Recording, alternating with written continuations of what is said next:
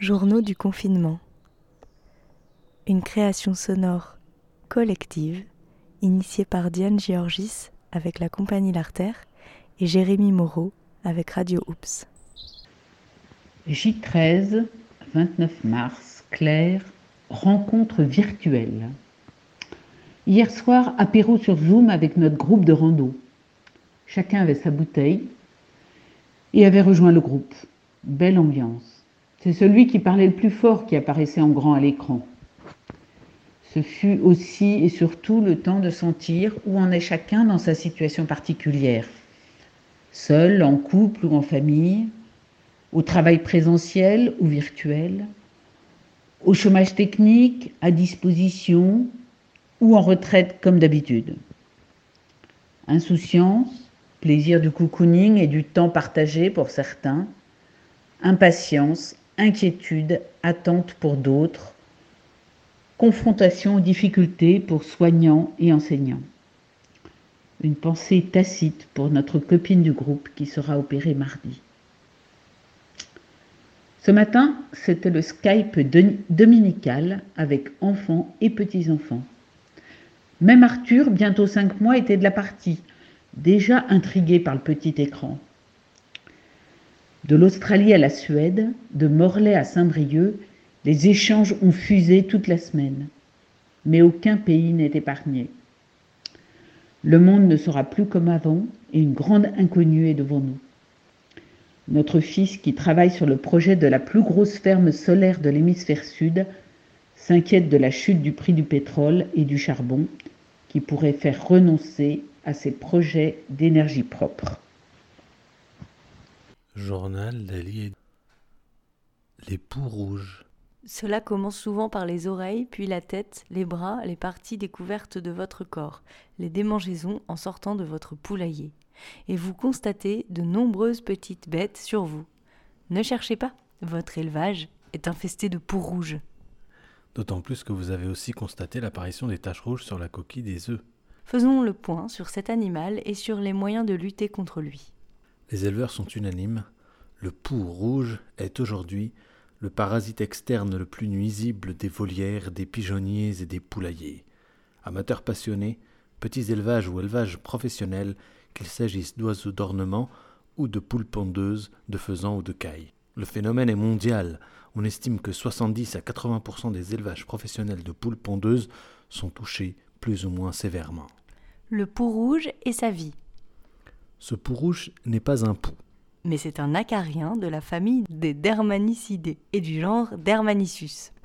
Son nom scientifique est Dermanissus gallinae. C'est un hématophage, c'est-à-dire qu'il se nourrit du sang de vos volailles.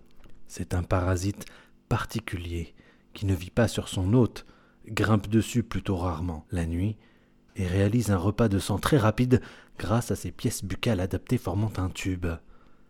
Il n'est pas ailé, il se déplace agilement avec ses pattes et peut être très rapide.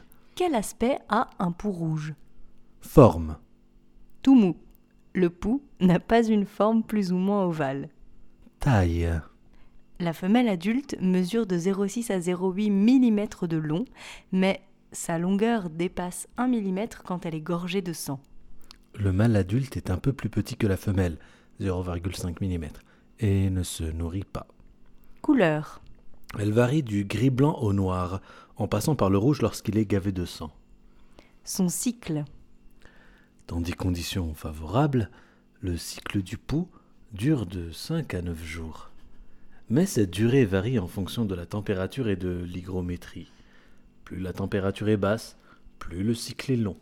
La femelle adulte a besoin d'un repas de sang avant chaque ponte et pond 12 à 24 heures après. Les œufs se transforment ensuite en larves. Environ 24 heures après leur éclosion, elles muent en nymphes de stade 1, Protonymphes, puis 2, deutonymphes. qui ont besoin chacune d'un repas de sang pour accomplir leur métamorphose dans les 24 heures suivantes. La larve ne se nourrit jamais. Les deutonymphes se transforment en adultes et leur cycle recommence. Dans des conditions défavorables, température trop basse, la protonymphe se transforme en hypope, stade résistant dont la durée de vie peut aller jusqu'à un an. Nouveau message. reçu hier à 19h11. Euh, journal de Barbara, jour, euh, oups, jour 17. Non, oh je sais plus. Attends, je, vais refaire. Bonjour. Les journaux des Alimami. Je ne sais pas quel jour nous sommes, mais je sais qu'on est le 29. Aujourd'hui, quand je suis réveillé, j'ai pris mon petit déjeuner. J'ai fait un peu de gainage. Après euh, cet après-midi, comme il y a trop de vent, il y a, vraiment il y a trop de vent dehors, mais quand même j'ai pris mon bal et je joue dans les tirages. Mais je joue un peu de euh, basket, mais il n'y a pas de panier, mais je joue quand même avec, j'ai fait un peu de dribble, tout ça. C'était bien. Mais il y a des vents qui souffrent trop fort, trop fort. Depuis euh, avant-hier soir, il y avait trop de vents. Mais voilà quoi. Après, j'ai rentré dans ma chambre, j'ai pris mon tapis et j'ai fait un peu de euh, j'abdos. J'ai travaillé dans mes abdos quoi en fait. Mais c'était bien. Voilà. Journal de Clara. Le cri de la nature. Vent qui balaye et qui soulève, mer déchaînée, arbres qui tanguent, mouettes qui chantent, qui crient, qui hurlent. Une mission Venir nous réveiller, nous secouer, comme une prise de conscience de la nature, comme un appel à l'aide de la nature, comme une remise en question de la nature. On a détruit, on a cassé, on a construit, on a séparé, on s'est isolé, on a jugé, on a mis à part, on s'est enfermé, on a oublié, on a capitalisé. Voulons-nous encore fermer les yeux? Voulons-nous vraiment oublier et faire oublier la vraie nature de la vie? Voulons-nous d'une société égoïste? Voulons-nous encore considérer que l'homme est plus fort? La nature nous lance un dernier cri, celui de ce virus qui touche le monde entier. Alors, écoutons-la avant qu'il ne soit trop tard. C'est méfait. Le pouls s'introduit en général dans un élevage par un arrivant extérieur. Volaille. Par l'éleveur ou un mammifère comme le rat ou le chien. Si vos animaux dépérissent ou semblent épuisés, si une mortalité inhabituelle touche vos couvées ou si les œufs comportent des petites taches rouges, alors il est possible que vous soyez également à la tête d'un élevage de poux rouges. Par ses piqûres répétées, il provoque une nervosité importante, une baisse des défenses immunitaires. Donc une plus grande vulnérabilité aux maladies. Des anémies. Diminution du nombre de globules rouges. Qui peuvent être mortels chez les jeunes. Porteur de bactéries pathogènes, il peut inoculer des germes. Salmonella. Ou des parasites. Plasmodium. Cela peut entraîner également des diminutions de la ponte chez les poules ou une anémie. Comme aujourd'hui c'est le dimanche, du coup, c'est mon jour de repos, quoi, en fait. Aujourd'hui, j'avais prévu de faire, pas faire des grandes choses. Bah, euh, surtout, euh, je, suis dormi bien. Je suis dormi bien, du coup, c'est tranquille. Jour 13 du confinement, journal de Roselyne. Bizarre cette impression que j'ai ce soir parce que j'ai passé une, une journée euh, plutôt habituelle. Euh, c'était dimanche et donc pour moi j'ai l'habitude de passer souvent des dimanches euh, seul chez moi, euh, de me mettre sur mon transat au soleil, à lire un livre, à faire les choses sans, sans m'occuper de l'heure. J'ai cette habitude-là, j'aime bien je me suis habituée à ne plus voir personne sur le remblai, donc euh, c'est c'est pas c'est pas euh, du coup c'est plus aussi euh, étonnant qu'au début. Et puis ce soir, je me suis retrouvée à regarder un film à la télévision sur Arte qui me plaisait bien, un film des années 60, Le Second Souffle et avec Lino Ventura que j'aime beaucoup. Enfin bref, je me suis retrouvée un peu euh, dans, mes, dans mes habitudes. Et tout d'un coup, j'ai réalisé qu'en fait, euh, ben oui, je, j'étais, je, je, vivais une journée finalement habituelle, enfin un dimanche finalement habituel, alors qu'il n'était pas habituel, enfin on n'est pas dans une période habituelle. Et ça m'a fait vraiment bizarre. J'ai eu cette impression de, à la fois de sortir d'un, d'une espèce de, pas un cauchemar, mais euh, une espèce de, d'irréel, de quelque chose d'irréel comme un, comme un mauvais rêve quand même, oui, euh, voilà. Journal de Yvain. Euh, je me suis réveillé sur un rêve qui m'interroge, ou plutôt qui, me donne des réponses euh, un peu inédites, en me donnant des angles de vue sur moi-même un peu, euh, un peu nouveaux. Alors euh, je me suis réveillé, enfin non, dans mon rêve c'était d'un coup, d'un coup vraiment de manière abrupte, on nous annonçait la fin du confinement. D'un coup d'un seul. Et vraiment, c'était une technique, une stratégie de la part du, euh, gouvernement. C'était vraiment jusqu'au dernier moment de pousser le confinement. Et là, il nous disait, bon, là, le, le, le coronavirus, le connard au virus, euh, a disparu. Du coup, vous pouvez- reprendre une vie normale. Et moi, je restais euh, abasourdi, un peu ahuri, choqué avec peut-être en fond une certaine déception en fait, parce que euh, le confinement me permet de toucher des choses en moi-même euh, que j'avais peut-être un peu euh, recouvert d'activité, voire de suractivité. Un côté extraverti dans le sens tourné vers l'extérieur. Euh, très investi dans le milieu associatif, dans les dynamiques collectives, jusqu'à m'y perdre peut-être. Et là, le confinement, c'est se reconcentrer, se confiner vers soi-même, en cercle concentrique plus, plus proche de soi. Et là, il y a quelque chose qui se repose finalement. Quelque chose qui a moins de choses à prouver au reste du monde.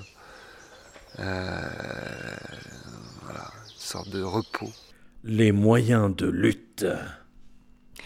La biologie particulière de cet acarien le rend particulièrement difficile à combattre.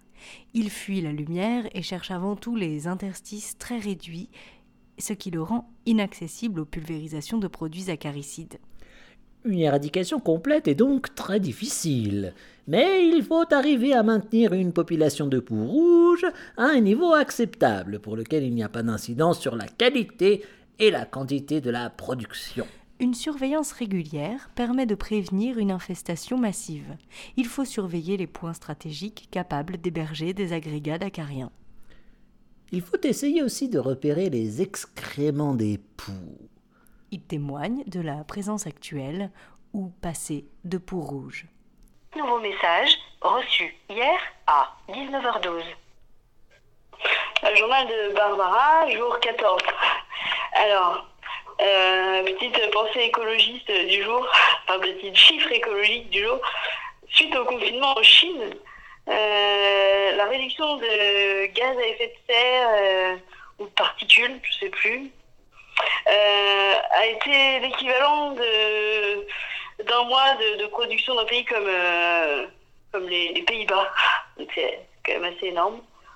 Voilà. Et puis euh, on a pu lire aussi des, des, des histoires comme euh, suite au confinement en Chine, il y a des des enfants qui ont vu pour la première fois la couleur du ciel dans les rues de, de grandes villes chinoises confinées. Parce que la pollution n'était plus là. C'est quand même. Je sais pas si c'est vrai, mais enfin, en tout cas, c'est assez fou, même. Et puis, bah, ça fait se demander. Est-ce qu'après, euh, on va continuer encore euh, pareil Ou est-ce que ces gens, ils auront peut-être pris conscience de quelque chose, quand même Écologiquement? Journal de Fanche, jour 13 du confinement. Allez, je me risque. Comme ta poème, nos âmes sont accrochées. Je pense à ton corsage qui m'éblouit de bonheur. Les poux tueurs de poux.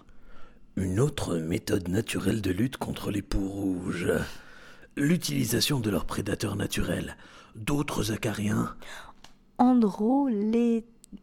Androlelaps, Androlaelaps. Androlaelaps casalis, Et Hippoasis sp. surtout le premier nommé. Cette méthode est un peu plus compliquée que pour la terre de Diatomée. Commercialement, ces prédateurs sont placés dans un support de vermicule... Quoi? De vermiculite. De vermiculite Minéral naturel inerte. et placés dans de petits récipients spécialement étudiés. Le traitement consiste à placer ces boîtes dans les zones infestées par les poux rouges.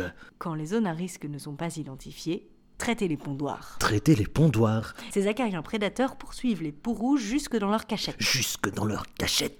Ils se caractérisent par une longue durée de vie, supportent des températures fraîches en hiver et agissent même dans des endroits humides. Il faut compter deux à trois semaines pour que les prédateurs s'implantent et contrôlent les poux rouges. Ils s'attaquent préférentiellement aux jeunes stades du pou, œufs, larves, nymphes. Et parfois aux adultes et exercent ainsi sur les poux rouges un contrôle de leur population pour atteindre progressivement un seuil tolérable pour les animaux et les éleveurs. Il est donc essentiel de bien observer l'évolution de la population des poux rouges pour réadapter si nécessaire la population des prédateurs par un nouvel apport. Si tous les poux rouges sont anéantis, Les acariens prédateurs, n'ayant plus de quoi manger, vont également dépérir. quelques précautions à prendre pour la bonne réussite de cette méthode. Ces prédateurs sont vivants. Ils doivent être utilisés dès réception. Le produit est conditionné pour un certain nombre de volailles. Bien respecter ce nombre. Au bout de 6 à 8 semaines, il faut contrôler les boîtes de prédateurs. Et surtout, ne pas appliquer en même temps des acaricides chimiques de la terre de diatomée, car ces produits, évidemment, sont également nocifs pour les poux prédateurs. D'autres moyens qui n'impliquent pas d'application de produits sont à l'étude aujourd'hui, comme par exemple un vaccin anti-poux rouge, à l'étude au, au Royaume-Uni. Source Itavi. Ouais, là, journal de Cyril. Oh, je l'ai mauvaise là, putain, parce que. euh, voilà, j'ai un boulot dur. Là, il est 6h du matin, le vacarme avec les voisins. J'en peux plus, quoi. Putain.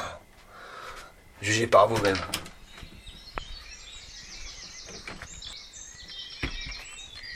Alors voilà. Ça sifflote. Ça chantonne. Ça piaffe, ça zinzinule, ça roucoule. Ouais, c'est ça, ouais, bande piaffé, ouais. Putain. J'ai des potes chasseurs, hein, des potes agriculteurs. hein. Va vous pesticider la gueule. Vos talus, on va tronçonner.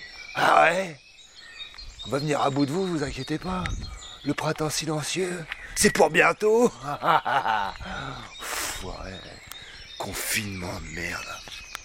Et puis, comme je reprends de toute façon euh, mon travail demain euh, à Saint-Jean-de-Dieu, ben, pour moi, c'était un jour normal, quoi. Et j'ai vraiment une impression bizarre ce soir.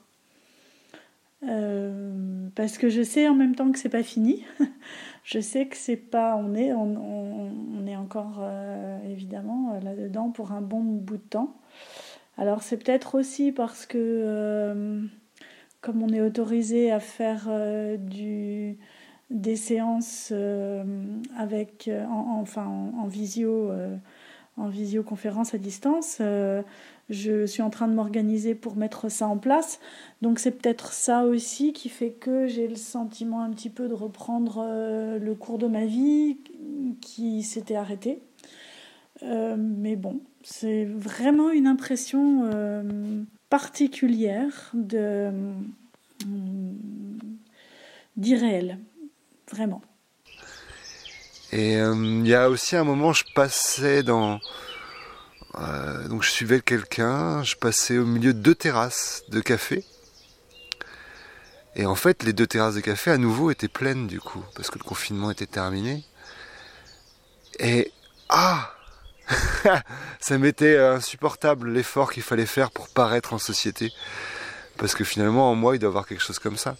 Quelque chose qui paraît, qui veut paraître une image et que le confinement, finalement, ben, on voit que les gens proches, auxquels on n'a rien à prouver, il n'y a pas à paraître, ils nous connaissent tel qu'on est, euh, ou il y a quelque chose comme ça en moi qui se joue. Et, et, et là, j'avais pas à faire le beau. Euh, là, je, en fait, dans, mon rêve, je passais en ayant le regard vers le sol, un peu, bon, voilà, un fuyant. Oh, j'ai pas envie de lever la tête, j'ai pas envie. J'ai pas envie de me montrer quelque chose finalement. Donc il doit y avoir un côté comme ça qui doit avoir envie de plaire de moi-même, euh, envie de paraître quelque chose, de faire le beau, euh, quand il est en public. Et le confinement me repose de ça. Euh, voilà, c'est déjà pas mal. fin du jour 13